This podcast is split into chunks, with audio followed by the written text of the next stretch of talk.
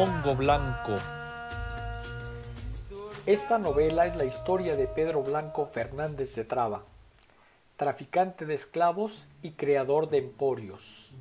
Pero es también un relato conmovedor sobre la condición de miles de negros africanos que engrosaron las filas de la esclavitud en Cuba y Brasil. Ubicada en el siglo XIX y desde un manicomio en Barcelona, el protagonista, conocido a partir de esta narración como Mongo Blanco, el rey del Lomboco y el gran mago Espejo Sol, realiza una extensa confesión al médico Alberto Castells. A partir de estas conversaciones entre Mongo Blanco y Castells, comienzan varias búsquedas para resolver diversos misterios, localizar documentos ocultos que comprometían a la clase política peninsular, incluida a la monarquía encabezada por María Cristina de Borbón, encontrar las riquezas del Mongo Blanco y simultáneamente recuperar su cordura. Y para lograr estas tareas, el doctor Castells ayudará a Blanco, por medio de entrevistas, a recuperar su historia.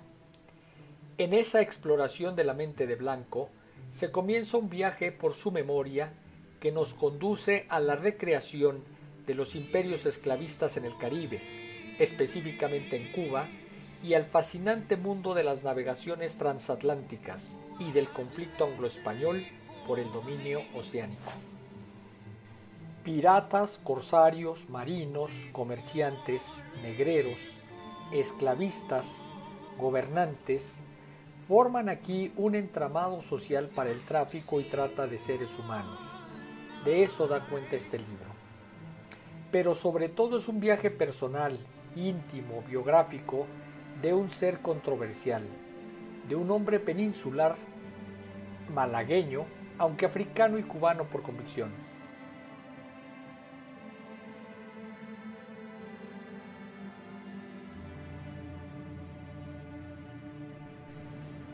Con una destreza narrativa magistral y un uso exacto del gran repertorio léxico del castellano, Carlos Bardem deleita la sensibilidad del gran lector de novelas de aventuras, pero también atiende a la inteligencia del lector de novelas históricas. Y va más allá.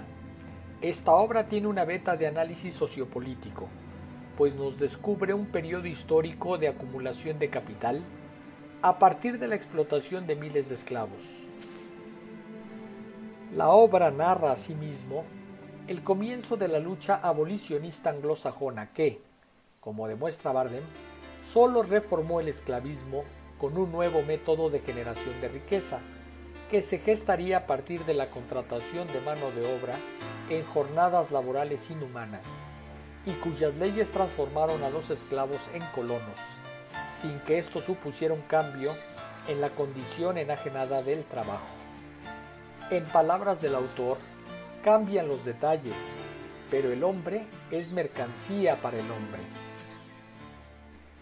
El otro viaje del libro, acaso el más desconcertante para el lector, es la expedición de Pedro hacia el centro de sí mismo, a los recovecos de la locura. Comenta Blanco. Pues yo creo que chiflé de tanta lectura como Don Quijote. Metí demasiada carga en esta bodega, dice señalando su sien. La mente es tan extraña, tiene tantos cajones sin abrir como imposibles de cerrar. Tantos resortes.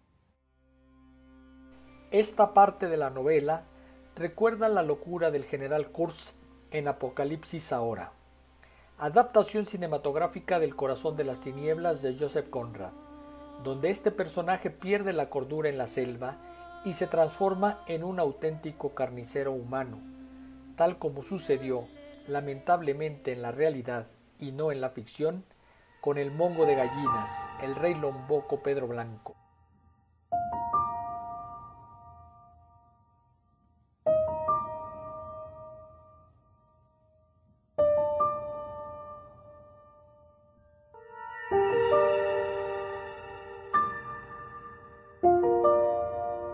En efecto, la locura nos asusta porque está dentro de nosotros, porque la intuimos, La vislumbramos feroz por un momento, aunque luego nos libremos de ella.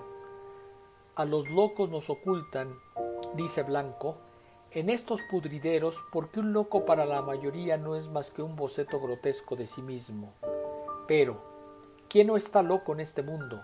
Quien diga que no está loco tiene miedo y miente.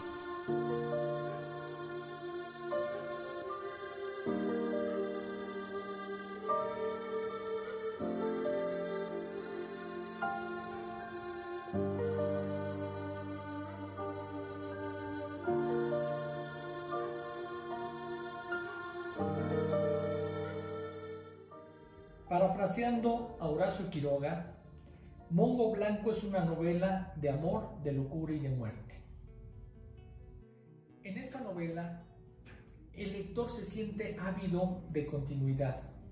Es una novela de 600 páginas eh, que cuando uno se acerca al final quisiera que siguiera esta, esta narración. Una novela de locura y de la colindancia entre la realidad tal como la conocemos y la otra realidad, la realidad de la gente que ha perdido lamentablemente la cordura.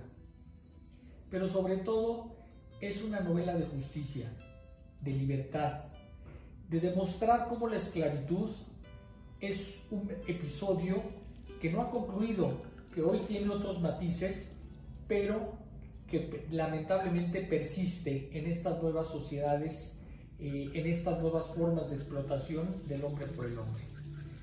Mongo Blanco es un libro rebelde en el sentido de que denuncia lo que pasó, pero también lo que llegó.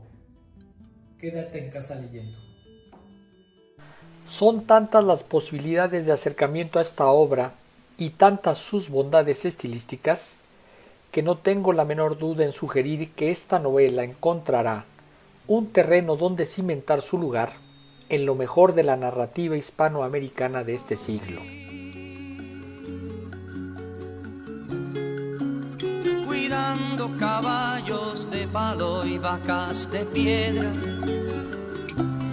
dándoles de comer la infancia de su ensueño, ansioso de servir a los hombres, lo conocí